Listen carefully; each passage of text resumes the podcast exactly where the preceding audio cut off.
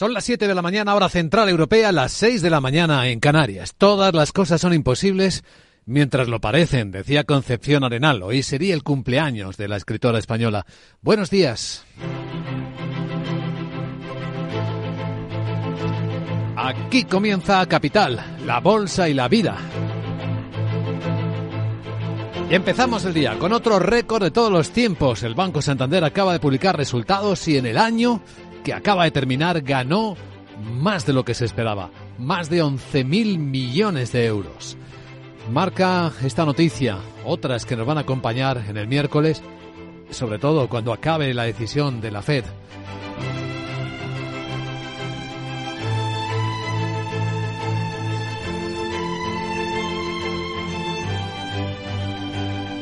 Capital, la Bolsa y la Vida.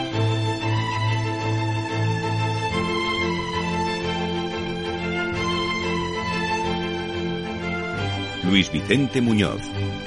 Sí, porque durante este día las miradas más importantes de las economías del mundo se dirigirán al mayor banco central, el de Estados Unidos, y su decisión sobre política monetaria. No se espera que cambie nada, pero que sí muestre el escenario de expectativas de movimientos de tipos de interés.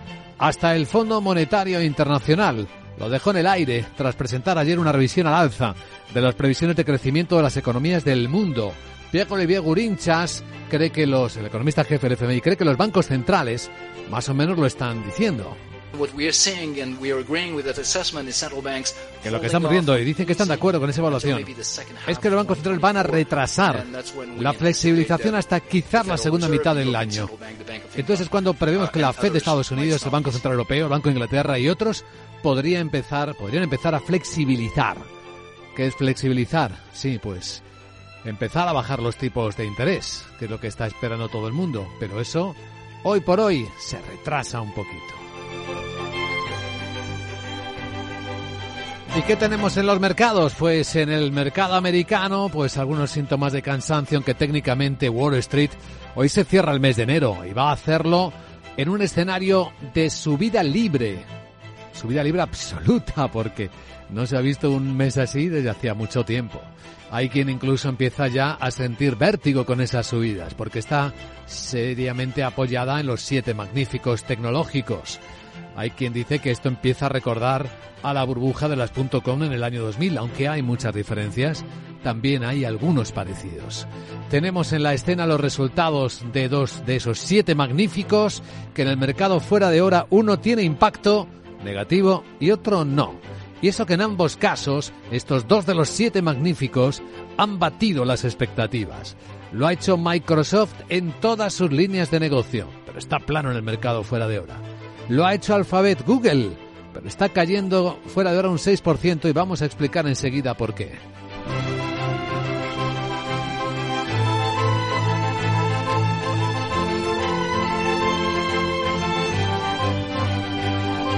Lo que vemos a estas horas de la mañana en los mercados occidentales es un futuro del mercado de la bolsa europea muy plano. Un futuro que baja en Estados Unidos cuatro décimas. Está el SP en 4.931 después de, las, eh, de lo de ayer. y luego tenemos en otros mercados algunos puntos de atención importantes. En las criptos vuelve la carrera del Bitcoin está rozando los 43 mil dólares después de perder los 40 mil y de alcanzar con el pico del año los 48 mil. Bueno, está en 43. Ahí está, mitad de camino. Estamos viendo volatilidad de nuevo en los precios del gas, con otra caída importante en las últimas horas. Se acerca a los 2 dólares en el mercado holandés, mientras que el precio del petróleo corrige ligeramente, con el barril Brent en Londres en 82,30 dólares, muy cerca de donde estábamos ayer a estas mismas horas de la mañana. El eurodólar muy estable, por cierto, en las pantallas de XTV, a 1,0820. Y eso que hay algunas inquietudes que habrá que examinar y seguramente lo trataremos en la gran tertulia de la economía. ¿Conocen ustedes a Nassim Taleb, el autor libanés que diseñó el concepto de cisne negro de los mercados, esos eventos inesperados? Pues de lo que está hablando ahora en el fondo que asesora es que tenemos delante de nosotros no un cisne negro, sino un enorme cisne blanco.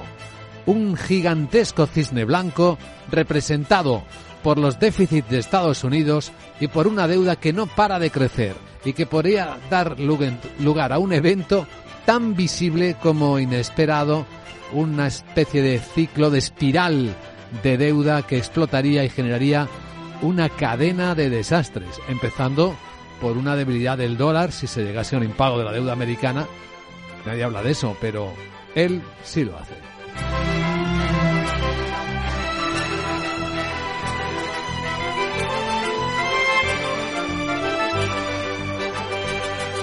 Por lo demás, el día en Europa despierta con la tensión que está generando Francia a sus vecinos. Los agricultores franceses siguen protestando y las palabras del primer ministro francés, Gabriel Attal, diciendo esto. Notre agriculture est une force et notre fierté aussi. Alors je le dis ici solennellement, il y a et il doit y avoir une exception agricole. Habla de que su agricultura es su fuerza y su orgullo y lo dice aquí solemnemente. Hay, debe haber una excepción para la agricultura francesa. Estoy lúcido frente al amontonamiento de normas, frente a las decisiones que caen por su propio peso y caen por quién sabe dónde, la agricultura también tiene sus dudas y espera respuestas y soluciones. No cabe imaginar, esto ha generado una enorme incertidumbre en todos los vecinos, particularmente en España. Contaremos qué están pensando los agricultores.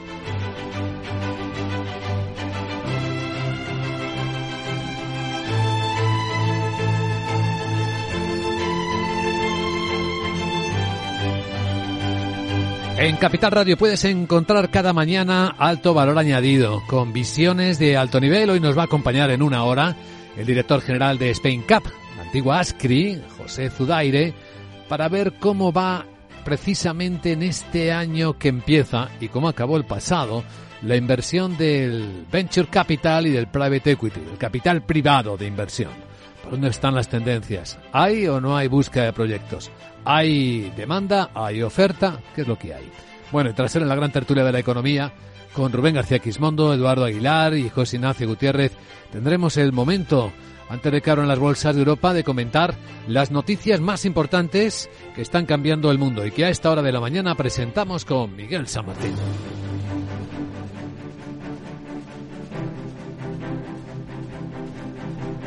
Y ahí tenemos delante hasta el propio Fondo Monetario Internacional creyendo que los bancos centrales no bajarán los tipos de interés hasta la segunda mitad del año. Y eso tras elevar dos décimas la previsión de crecimiento al 3,1% de la economía mundial, aunque alerta de riesgos como la crisis del Mar Rojo. La institución dibuja un panorama menos sombrío que el presentado en octubre, aunque alerta de que hay riesgos que podrían menguar este crecimiento, como todos los conflictos de Oriente Medio y en concreto ese del Mar Rojo, que podría provocar interrupciones en la oferta y hacer subir los precios. El economista jefe del FMI, Pierre-Olivier Gourinchas, considera que estos riesgos no se han materializado todavía y la expectativa es que la inflación bajará un punto al 5,8% al final de 2024. A principios del año pasado había una preponderancia de riesgos a la baja para la actividad económica y la alza para la inflación. Veíamos que quizá la inflación era muy persistente, que había mucha preocupación por el hecho de que la lucha contra la inflación pudiera traer una recesión.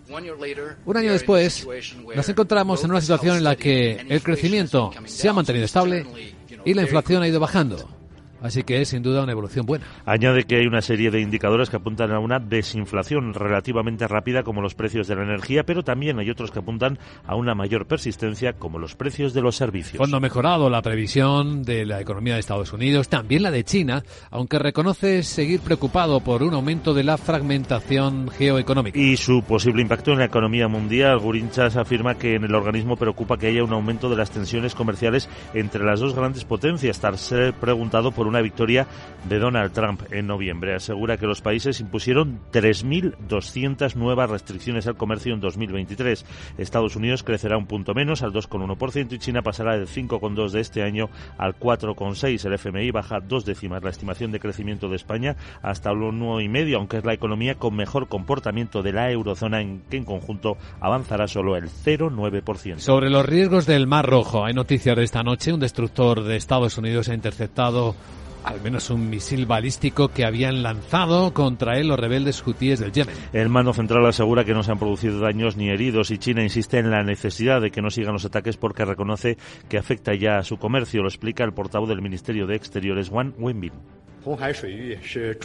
Esperamos evitar tensiones en el Mar Rojo. Pedimos que se ponga fin a los ataques contra buques civiles. Abogamos por el respeto a la soberanía de los países ribereños, incluido Yemen, y nos comprometemos a colaborar activamente con todas las partes para aliviar las tensiones. La escalada de la situación en el Mar Rojo radica en el desbordamiento del conflicto de Gaza. Poner fin a este conflicto contribuye a aliviarlo.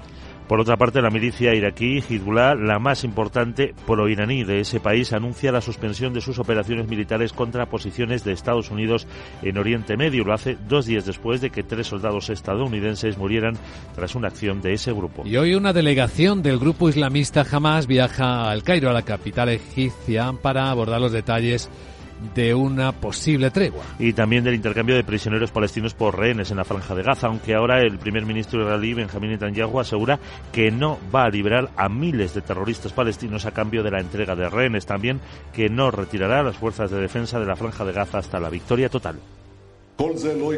No más asaltos, no más intercambios de golpes, no más operaciones.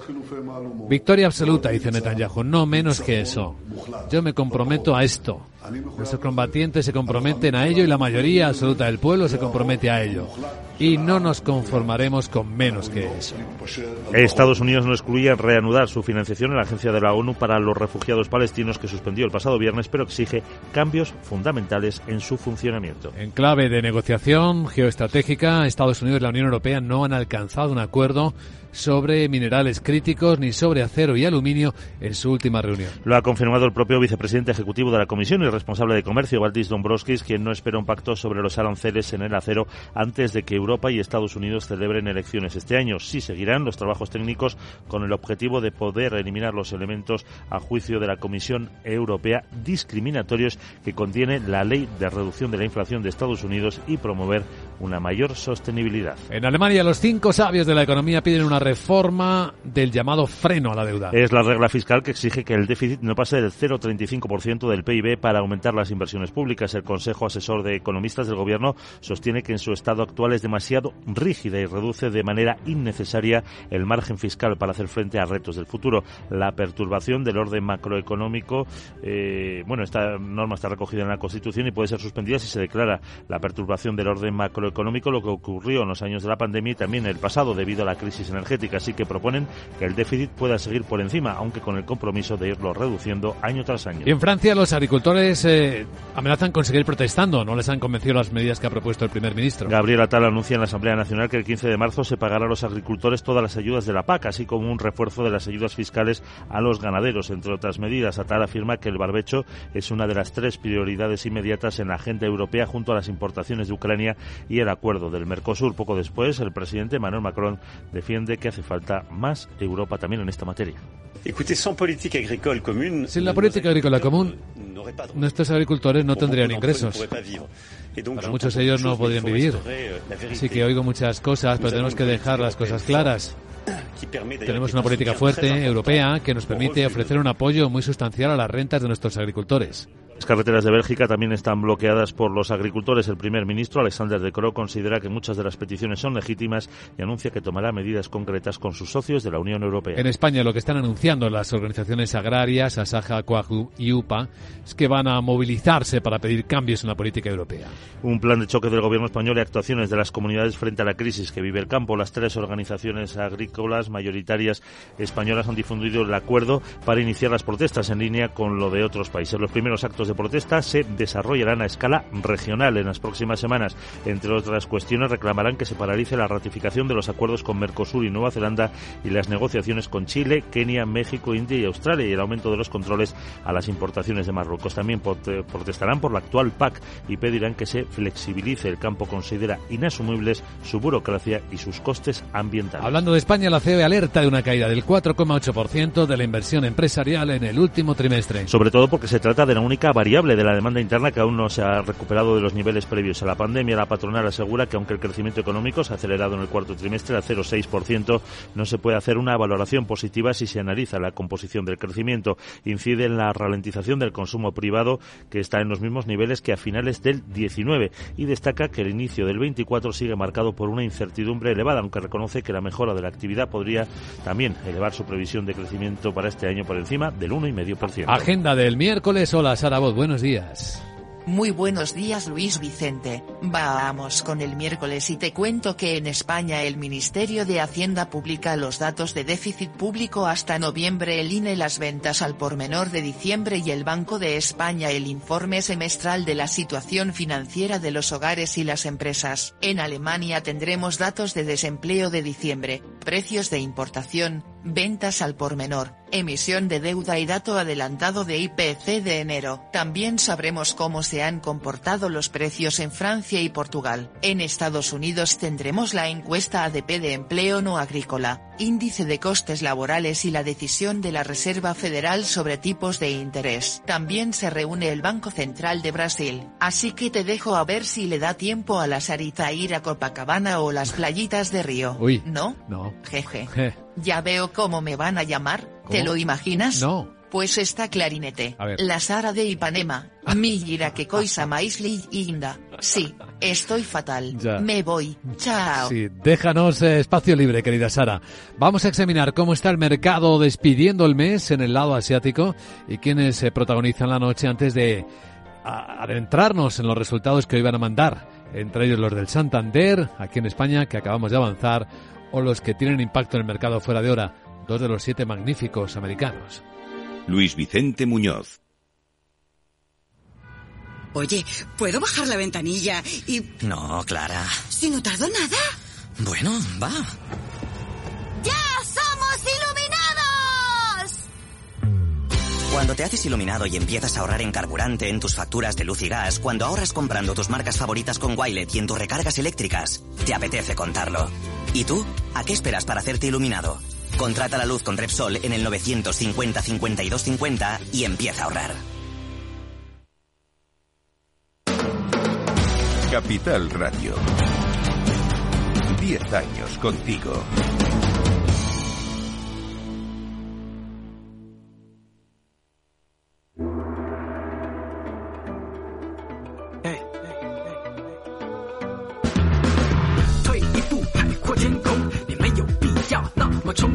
Esto es Capital Asia, esto es la actualidad de lo que está ocurriendo en este lado del planeta, donde los mercados vuelven a estar mixtos, donde las bolsas chinas siguen cayendo, no levanta cabeza la bolsa de Hong Kong, un 8% lleva de caída en lo que llevamos de año, en este mes. Y hoy, pues los datos de China no son especialmente buenos. Acaban de publicarse PMIs del mes de diciembre y en el caso de la industria, Sandra Torrecillas, buenos días, sigue en contracción. Buenos días, sí, en 49,2 puntos. Es cierto que ha subido un poquito, son datos del mes de enero, pero están en línea con las previsiones y en zona de contracción por cuarto mes consecutivo. De los cinco subíndices que componen este PMI manufacturero, nuevos pedidos, empleo e inventario de materias primas siguen en zona de contracción, mientras que la producción y los plazos de entrega resisten en zona de expansión. Si miramos el PMI del sector no manufacturero, este mide sector servicios y construcción, ha mejorado hasta 50,7 y está algo por encima de las expectativas. Por cierto, que el Fondo Monetario Internacional ha elevado el pronóstico de crecimiento de China para este año desde el 4,2 hasta el 4,6%. Dice que lo conseguirá gracias al apoyo fiscal de las autoridades y también espera una desaceleración menos severa del sector inmobiliario. Pues en las bolsas, como decimos, nada. Caídas del 1,7% ahora mismo la bolsa de Hong Kong. Tokio ya cerró y lo hizo con una nueva subida de seis décimas tras publicarse datos de producción industrial y de ventas minoristas. En el caso de la producción industrial ha subido un 1,8% en el mes de diciembre. Ha estado impulsada sobre todo por la producción de maquinaria, pero el dato está por debajo de lo esperado. Para este mes de enero, las empresas japonesas esperan que la producción industrial descienda un 6,2%. Aún así, es una previsión más optimista que la de la encuesta anterior, donde se esperaban retrocesos de más de un 7%. En cuanto a las ventas al por menor, han subido 2,1% en diciembre. Es el vigésimo segundo mes consecutivo de subidas, pero no alcanza las previsiones del mercado. Por cierto, que hemos conocido las actas de la última reunión del Banco de Japón y ahí ya se ve cómo están discutiendo la salida a corto plazo de los tipos de interés negativo y los posibles escenarios para eliminar gradualmente los estímulos. Entre los protagonistas de la noche tenemos eh, a la empresa surcoreana Samsung y sus resultados. Vamos con las cifras de todo 2023. Beneficio neto le trimestre baja más de un 72% y es que el negocio de chips ha registrado una pérdida récord de 11.200 millones de dólares, afectado por la desaceleración sin precedentes de la débil demanda de dispositivos que utilizan chips. Sin embargo, en el cuarto trimestre ya se aprecia una mejora y las pérdidas se han ido reduciendo debido en parte a que los fabricantes chinos de PCs y móviles han comenzado a reabastecerse de semiconductores y los precios se van recuperando. Aún así, en el cuarto trimestre, el beneficio operativo de Samsung le cae un 34%. Las cifras están en línea con las previsiones que ya adelantó. Y para el arranque de este 2024, que es lo más interesante, espera que el lanzamiento de teléfonos inteligentes y de ordenadores equipados eh, con inteligencia artificial impulsen una mejora de la demanda de semiconductores. Bueno, y con fuerte influencia en el lado asiático, puesto que ByteDance, la dueña de TikTok es China, está un acuerdo que no se ha cerrado entre Universal Music y TikTok y va a retirar los derechos. Sí, la discográfica y la red social estaban negociando un nuevo contrato para las licencias de contenidos porque la actual vence este mismo miércoles y no han llegado a ningún acuerdo. Por tanto, Universal Music va a retirar el acceso de TikTok a las canciones de sus artistas. Entre ellos tenemos a estrellas como Taylor Swift, Bad Bunny o Rosalía. A partir de este miércoles a la medianoche, Universal acusa a la red social de utilizar tácticas de acoso e intimidación para forzarla a aceptar un contrato peor. Señala que TikTok eh, propone pagar a los artistas mucho menos por las reproducciones y por el uso de sus canciones de lo que ofrecen otras plataformas de red social. Por cierto que TikTok en un comunicado a Reuters eh, ha calificado todos estos argumentos de falsos eh, y mm, TikTok, por cierto, representa solo el 1% de los ingresos totales de Universal Music. Capital Asia.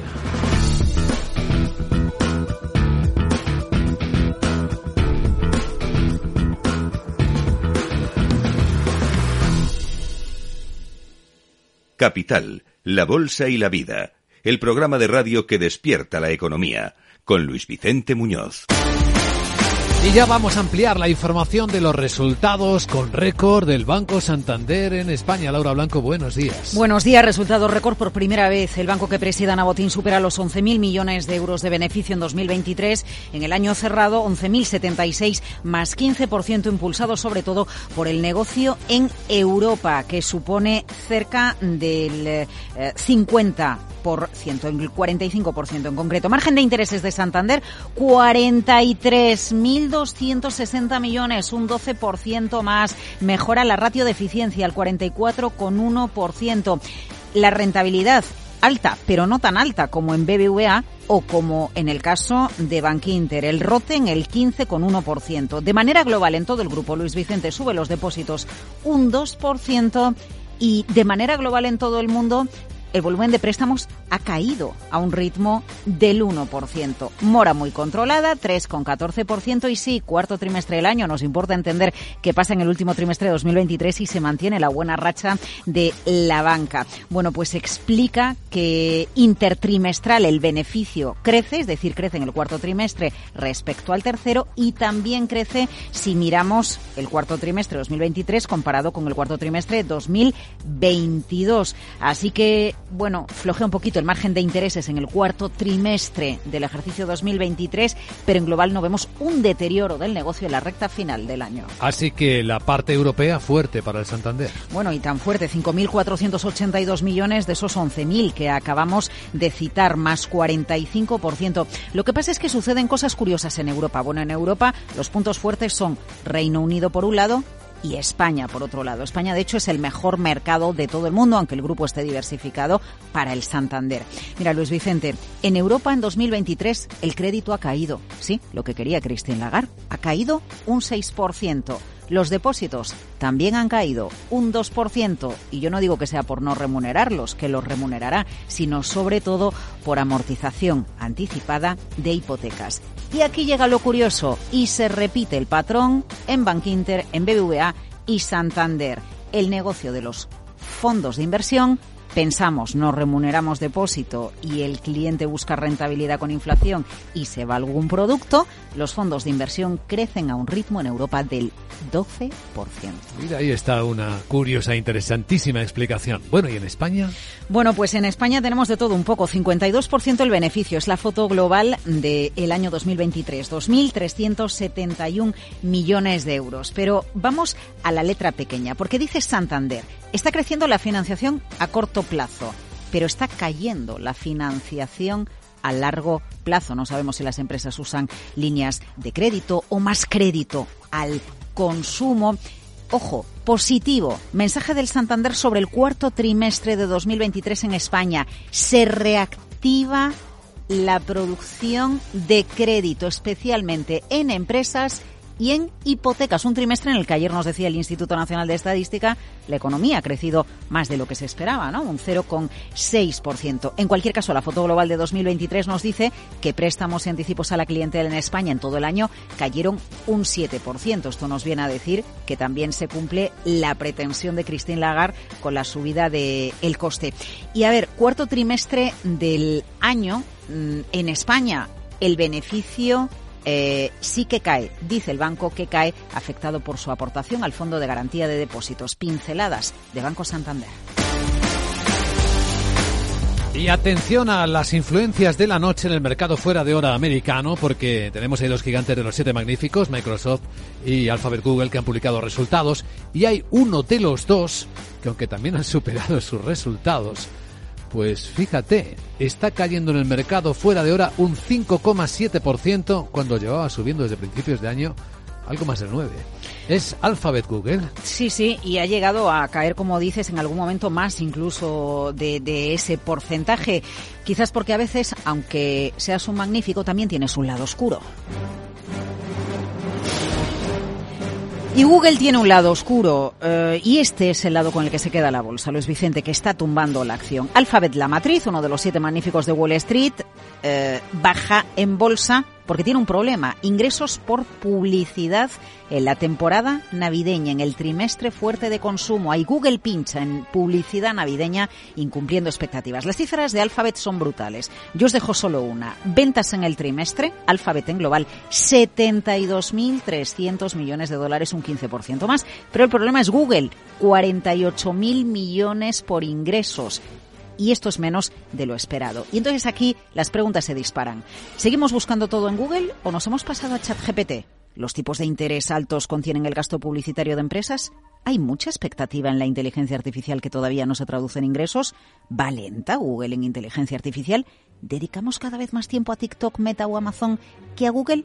Muchas preguntas que se traducen en incertidumbre para una empresa que, ojo, ha subido los gastos los ha subido un 45% y la compañía da a entender que los gastos seguirán subiendo. Ahora en el mercado se rumorea que Google aplicará más despidos y por decir algo bueno de Alphabet, bueno, de Google, Google Cloud, que en el último trimestre supera las expectativas del mercado con los ingresos. Google a un lado, y Microsoft al otro, Luis Vicente. Y hablando de ajustar gastos, podemos incluir aquí a un tercero, PayPal, que también ha anunciado recorte de personal porque efectivamente este empieza a ser un año de recorte de costes en las tecnológicas.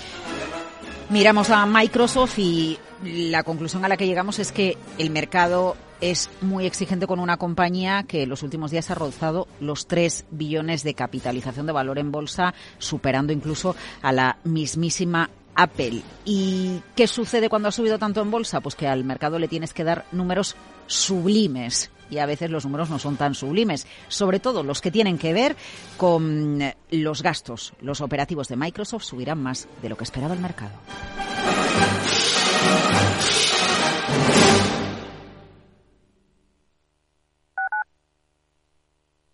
Capital Radio, Madrid, 103.2.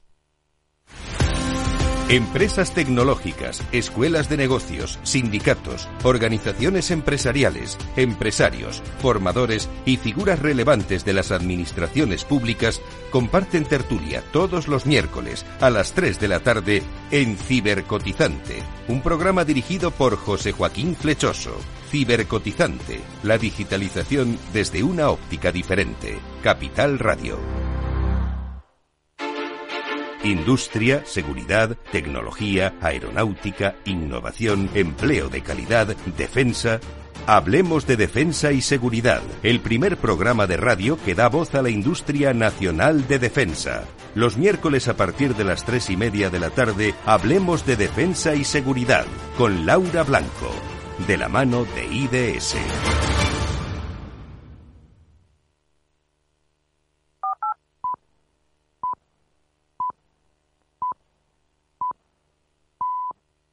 Son las siete y media de la mañana, hora central europea, las seis y media en Canarias.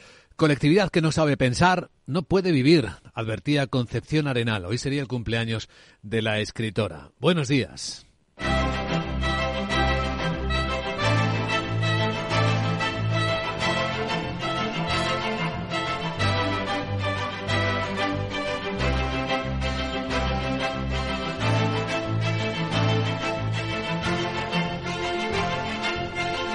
Capital, la Bolsa y la Vida, con Luis Vicente Muñoz.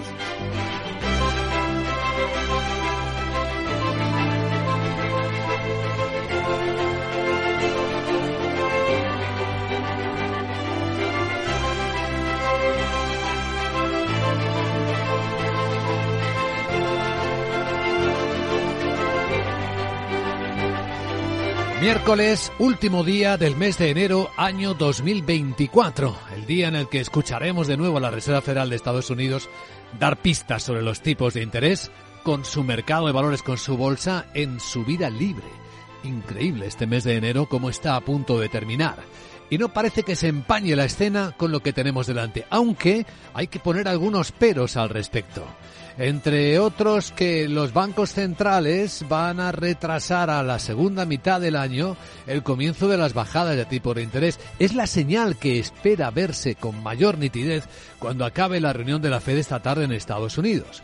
Pero hay quien la está viendo ya con claridad, como por ejemplo Pierre-Olivier Gurinchas, el economista jefe del Fondo Monetario Internacional.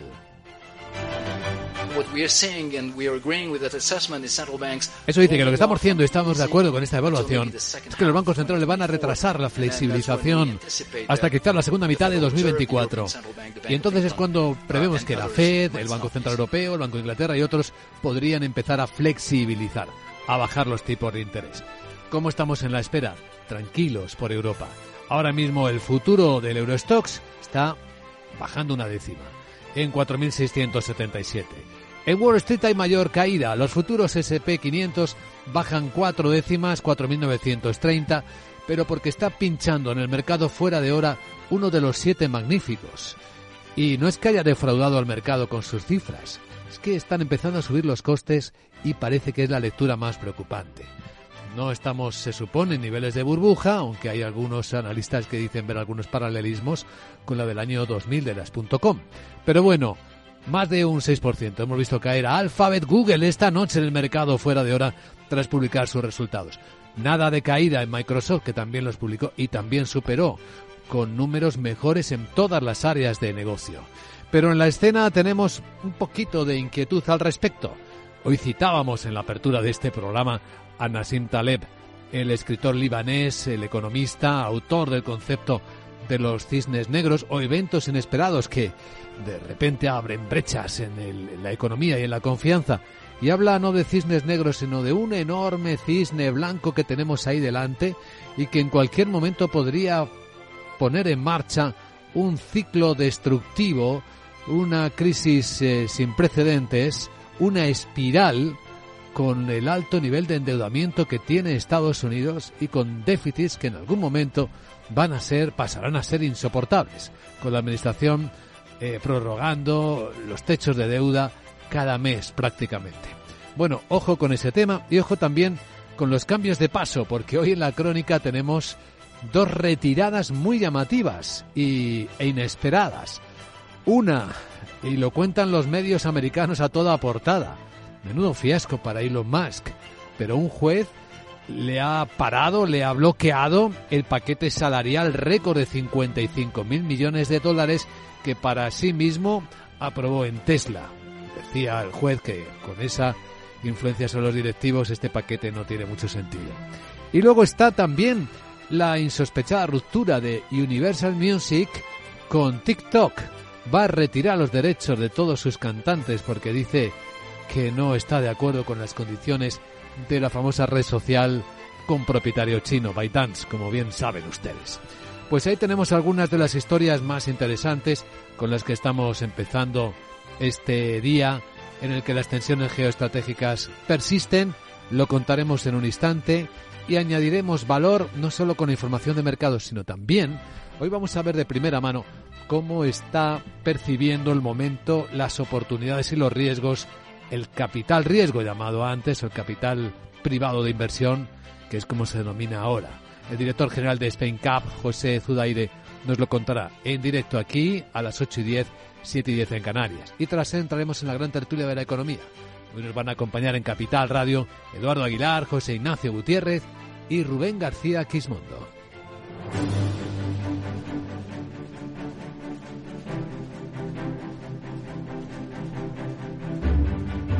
Pues la previsión es que la economía vaya mejor de lo esperado. Ya han visto que el Fondo Monetario Internacional ha mejorado sus previsiones de PIB para prácticamente todo el mundo, no para España, pero sí lo ha hecho para Estados Unidos y también para China, aunque reconoce Miguel San Martín, buenos días, que hay preocupación por la fragmentación. Efectivamente, buenos días. Su posible impacto en la economía mundial, Pierre Oliver Gurinchas, que es el economista jefe, afirma que en el organismo preocupa que haya un aumento de las tensiones comerciales entre las dos grandes potencias. Y lo decía en rueda de prensa tras ser preguntado por una supuesta victoria de Donald Trump en noviembre. Asegura que los países impusieron además 3.200 nuevas restricciones al comercio en 2023. Estados Unidos crecerá un punto menos al 2,1% y China pasará del 5,2% de este año al 4,6%. El FMI baja dos décimas la estimación de crecimiento de España hasta el 1,5, aunque es la economía con mejor comportamiento de la eurozona, que en conjunto avanzará eh, solo el 0,9%. Pues sigue la tensión en el Mar Rojo, ha habido otro misil interceptado por fuerzas estadounidenses y el conflicto en Gaza, aunque hoy veremos si da algo de sí el viaje de una delegación del grupo islamista Hamas al Cairo para negociar los detalles de otro posible alto el fuego. Con intercambio de prisioneros palestinos por rehenes en la franja de Gaza, aunque ahora es el primer ministro israelí Benjamin Netanyahu el que asegura que no liberará a miles de terroristas palestinos a cambio de la entrega de rehenes, también que no retirará a las fuerzas de defensa de la franja hasta la victoria total. No más asaltos, dice Netanyahu, no más intercambios de golpes, no más operaciones, victoria absoluta, no menos que eso. Yo me comprometo a ello, nuestros combatientes se comprometen a ello y la mayoría absoluta del pueblo se compromete a ello. Y no nos conformaremos con menos de eso, dice Netanyahu. Eh, Estados Unidos no excluye reanudar su financiación a la Agencia de la ONU para los Refugiados Palestinos que suspendió el pasado viernes, pero exige cambios fundamentales en su funcionamiento. En Europa, alta tensión con los agricultores franceses, que parece que pueden seguir protestando una vez que el primer ministro, a pesar de que dijo lo que dijo, no les ha convencido.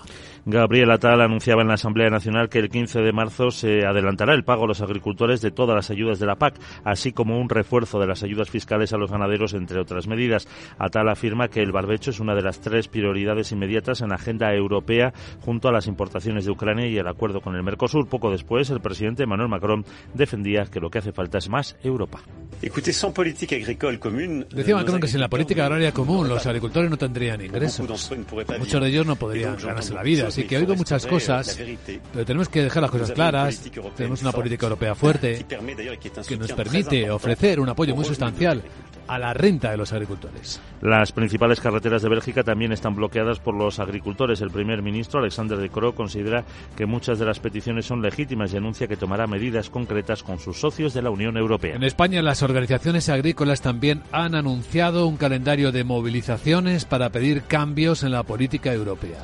Un plan de choque del gobierno español y actuaciones de las comunidades frente a la crisis que vive el campo. Las tres organizaciones agrarias mayoritarias han difundido el acuerdo para iniciar las protestas en línea con lo de otros países de la Unión. Los primeros actos se desarrollarán a escala regional en las próximas semanas. Entre otras cuestiones, reclaman que se paralice la ratificación de los acuerdos con Mercosur y Nueva Zelanda y las negociaciones con Chile, Kenia, México, India y Australia y el aumento de los controles a la importación de Marruecos. También protestarán por la actual PAC, la política agrícola común, y pedirán que se flexibilice. El campo considera inasumibles su burocracia y sus costes ambientales. Y entre las alertas económicas, una de la COE. La inversión empresarial en el cuarto trimestre en España ha caído casi un 5%. Y lo dicen porque se trata de la única variable de la demanda interna que aún no se ha recuperado de los niveles previos a la pandemia. La patronal asegura que aunque el crecimiento económico se ha acelerado en el cuarto trimestre al 0,6%, no se puede hacer una valoración positiva si se analiza esa composición del crecimiento. Incide en la ralentización del consumo privado en los niveles de finales del 19 y dice que el inicio de este año está marcado por una incertidumbre elevada, aunque reconoce que la mejora de la actividad podría también elevar la previsión de crecimiento para este año algo por encima del 1,5%. Más referencias de la actualidad. Finalmente el Consejo de Ministros de España ha aprobado la alza de tarifas del 4% para el gestor de aeropuertos aéreos. Aunque lo pedían eh, que no se subieran las compañías aéreas. Entrará en vigor en marzo, pendiente de su revalidación por parte de la CNMC. El Gobierno señala que los aeropuertos de AENA seguirán siendo los más competitivos de Europa con tasas diferenciadas en función del tipo de aeropuerto. Por ejemplo, Canarias Baleares, Ceuta y Melilla se aplican bonificaciones de entre el 15 y el 70%. Y una cosa más, Ispasat va a duplicar a partir de hoy la velocidad de Internet de banda ancha por satélite que ofrece a todos los pueblos de España. Y lo situarán al menos 200 megas por segundo. El operador de satélites ofrece desde junio Internet de banda ancha a todos los pueblos de España 35 euros mensuales para usuarios de zonas sin acceso a redes. Se estima que más de 1,3 millones de hogares y empresas de todo el territorio podrían beneficiarse de este servicio. Y en la agenda que más tenemos eh, este miércoles por delante. Buenos días, Sarabot. Muy buenos días Luis Vicente, te recuerdo que es miércoles y te cuento que en España el Ministerio de Hacienda publica los datos de déficit público hasta noviembre, el INE las ventas al por menor de diciembre y el Banco de España el informe semestral de la situación financiera de los hogares y las empresas. En Alemania tendremos datos de desempleo de diciembre, precios de importación, ventas al por menor, emisión de deuda y dato adelantado de IPC de enero. También sabremos cómo se han comportado los precios en Francia y Portugal. En Estados Unidos tendremos la encuesta ADP de empleo no agrícola, índice de costes laborales y la decisión de la Reserva Federal sobre tipos de interés. También se reúne el Banco Central de Brasil. Bueno, ahora te voy a presentar a un nuevo colega. Es un humanoide que ha hecho BMW. Se llama Figuruan y van a trabajar en la fabricación de coches. Se parece al de Tesla de tu amigo Eloncio pero con toques del malo de Terminator. Jeje. Ya sabes que ahora lo puedes ver en el Trister, Twinster, Twister, UFO bueno en X como se llama ahora. Más fácil. Chao. Sí, en X, más fácil, claro que sí. Ahora lo miramos, querida Sara, pero después de afinar la mirada a los mercados de Europa, vamos a adelantar ya en Capital Radio quiénes serán los protagonistas del último día de enero.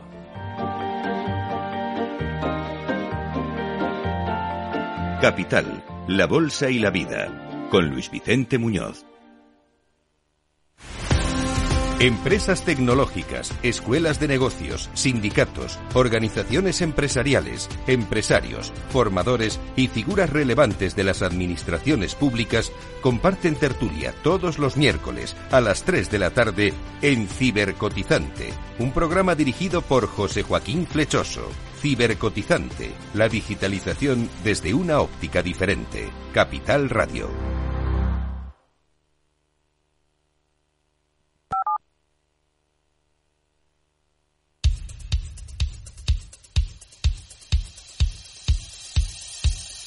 Capital, la Bolsa y la Vida, con Luis Vicente Muñoz.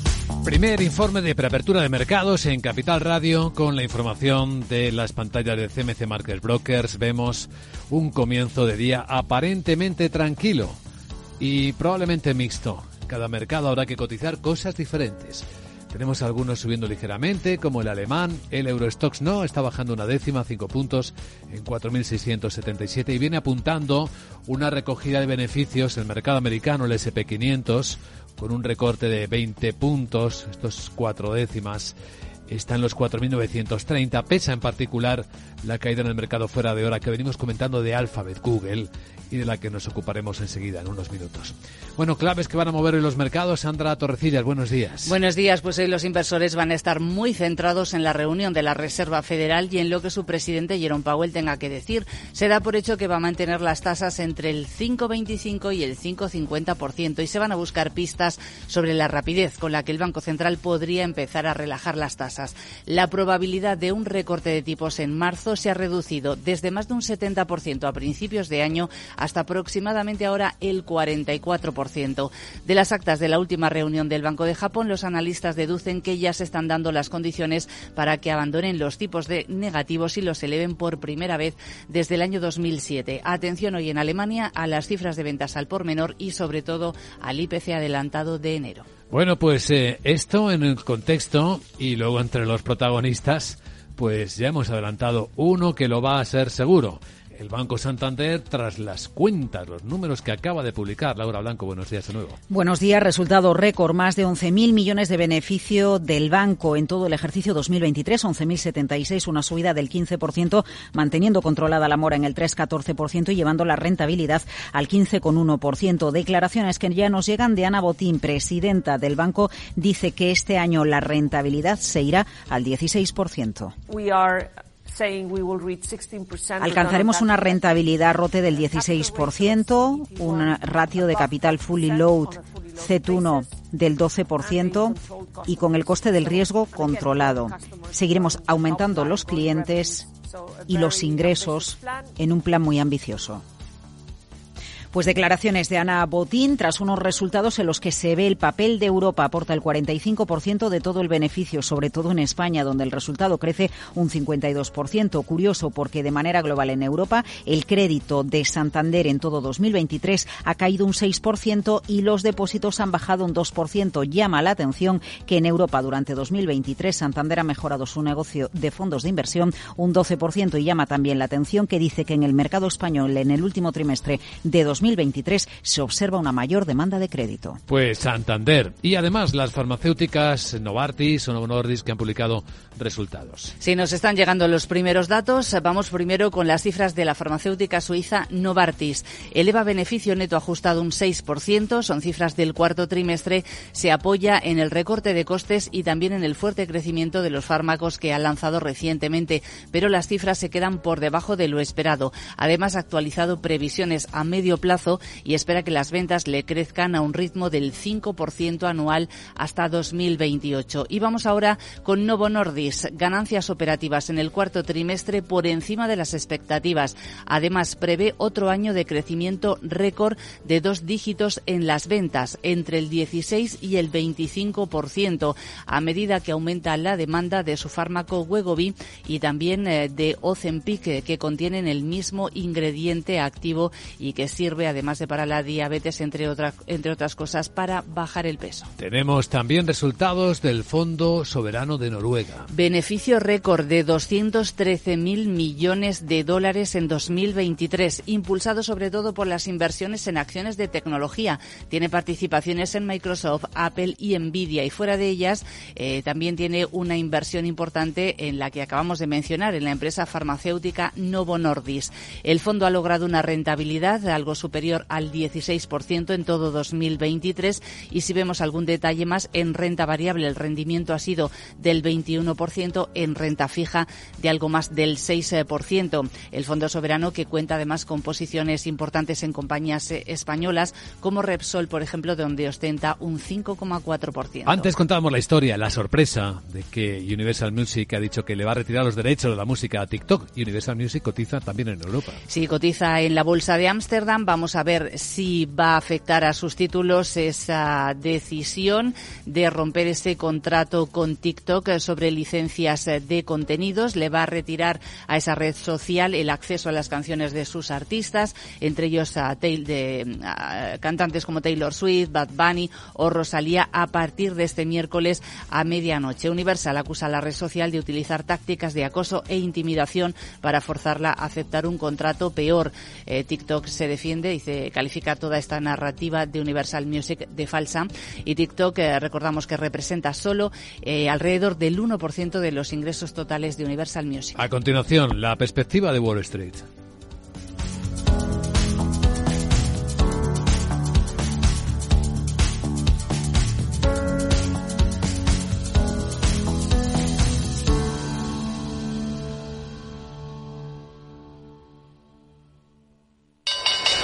Inversor, compra acciones de bolsa. IBEX, DAX, Dow Jones y muchos más. Invierte en acciones y ETF sin comisiones hasta 100.000 euros al mes con XTB. Abre tu cuenta 100% online en solo 5 minutos. Un broker, muchas posibilidades. XTB.com.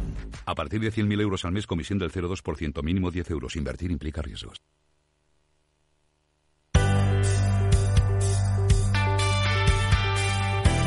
Y la perspectiva de Wall Street, aunque hoy cierre con recortes, que puede ser va a cerrar un mes de enero espectacular, mente alcista. Eh, Miguel, ¿con qué nos quedamos de la última sesión? Pues el tono mixto. El Dow Jones subió un 0,35% con los inversores pendientes de la Fed, pero el S&P bajó un 0,06 y el Nasdaq un 0,76 abajo. La mayoría de los inversores considera casi seguro que la Fed mantendrá el tipo de interés oficial en su actual horquilla según la herramienta FedWatch eh, del grupo CME. Con todo existen dudas respecto a la rapidez con la que los reguladores comenzarán a bajar los tipos, así que habrá que escuchar el tono del presidente de la Fed, Jerome Powell, en un programa especial en Capital Radio con Selena Nizbala. Al cierre de la sesión el de este martes, el bono estadounidense del Tesoro de 10 años bajaba del 4,07 al 4,05% y en esta semana cinco de las siete grandes presentan resultados. Microsoft baja en el fuera de hora, ahora un 0,33% y Alphabet un 6. El jueves conoceremos resultados de Amazon, Apple y Meta. Las mayores ganancias para el sector financiero, subidas de JP Morgan Chase de más del 2%, de Goldman Sachs del 1,6%. Las mayores pérdidas otro día más para Boeing del 2,3% o para Intel también de más del 2%. En el S&P 500 caía con fuerza UPS, la empresa de envíos, más de un 8%. Slumberger un 7,2%, la mayor subida para MSCI del 9,3% o para General Motors, que había publicado resultados y subió casi un 8% con el petróleo rozando los 78 dólares el barril de West Texas. Pues sí, Selena Niedbala va a realizar el programa especial esta noche cuando la Reserva Federal termine la reunión y comunique lo que comunique. Selena, buenos días. La voz que impera en el consenso de mercado es la que apuesta por recortes a partir de las reuniones de junio. Esta teoría ha sido respaldada por el Fondo Monetario Internacional que ha publicado sus previsiones de crecimiento de la economía mundial. En ellas ha hecho alusión a las políticas de los bancos centrales y su posible actuación, asegurando que postergarán la flexibilización hasta la segunda mitad de 2024. ¿Y qué esperan las gestoras de fondos? según los expertos de MFS, hemos entrado en una fase de indiferencia tras el miedo en el ciclo de emoción inversora en la que poco o nada impactará en los inversores, lo que pueda decir el presidente de la Reserva Federal, Jerome Powell. Otros se posicionan más del lado de la espera del milagro.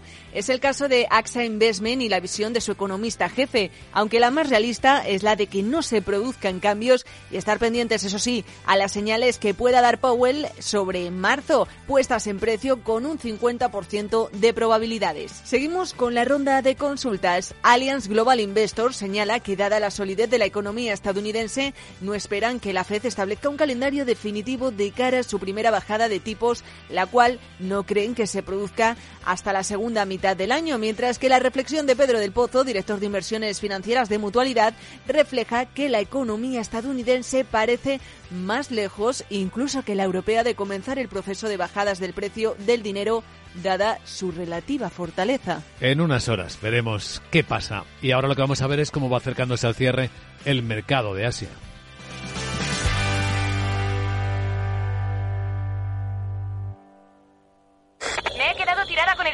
Apoyar el pie. El incendio empezó en el salón.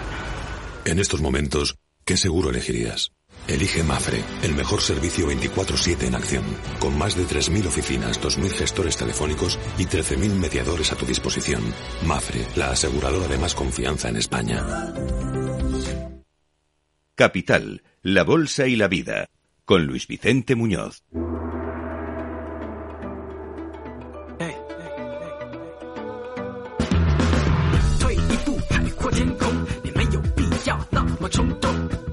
En el mercado asiático, el mercado chino, las bolsas chinas no levantan cabeza. Nueva caída hoy.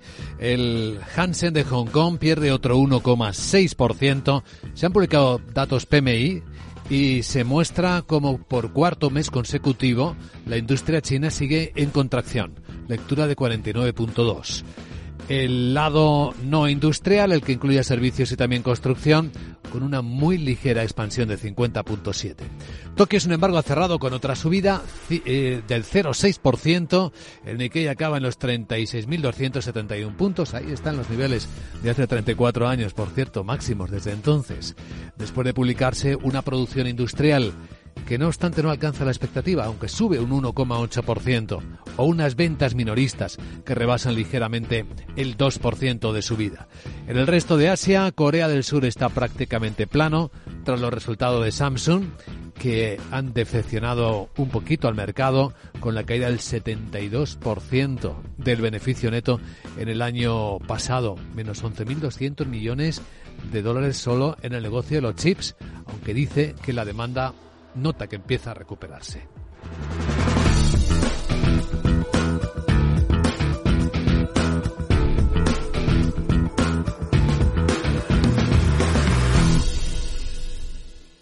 CaixaBank patrocina este espacio. Prensa financiera del mundo, todos los diarios importantes llevan a Elon Musk y el jarro de agua fría que le ha echado sobre la cabeza a un juez de Delaware. Financial Times titula el paquete salarial récord de 55 mil millones de dólares de Musk en Tesla es anulado por un juez eh, estadounidense. El juez dictamina que el CEO multimillonario dominó el proceso para determinar su remuneración. El diario británico cuenta también que los planes de inteligencia artificial de Microsoft y de Google se ven empañados por la preocupación del aumento de los costes.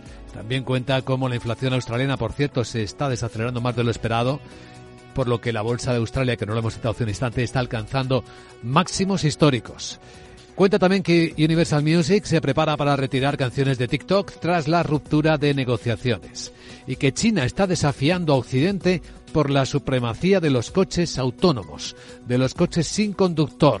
Los expertos eh, creen que los fabricantes de automóviles y las empresas tecnológicas están cerrando las brechas ya que tenían con sus rivales estadounidenses, a pesar de las preocupaciones de seguridad que manifestaba Pekín en particular.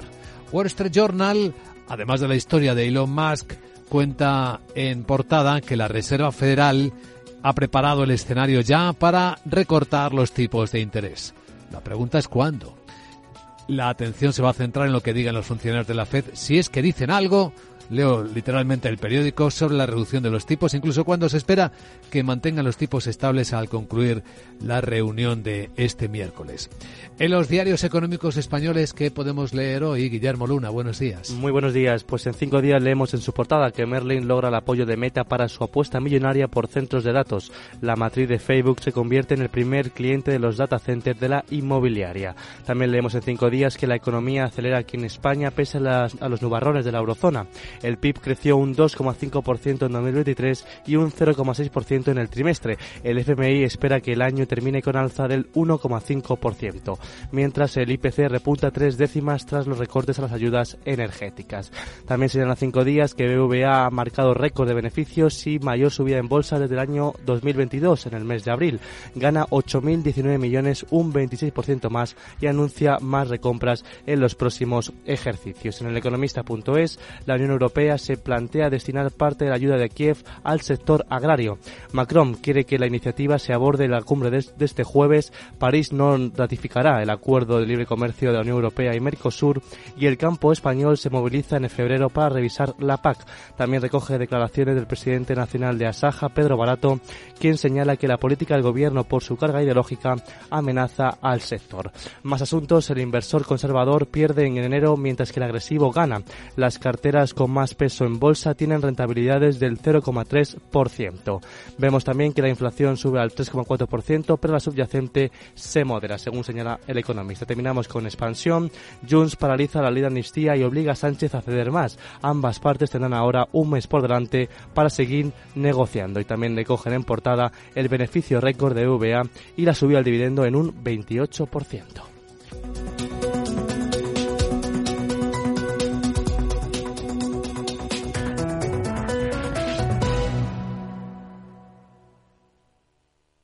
CaixaBank ha patrocinado este espacio.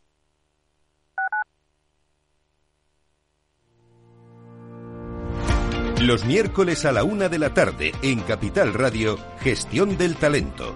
El escaparate de la formación para el empleo. Expertos formadores, agentes sociales y representantes de la Administración se dan cita en este espacio para impulsar el valor de la formación y el talento. Un espacio de Fundae, la Fundación Estatal de Formación para el Empleo, dirigido por José Joaquín Flechoso.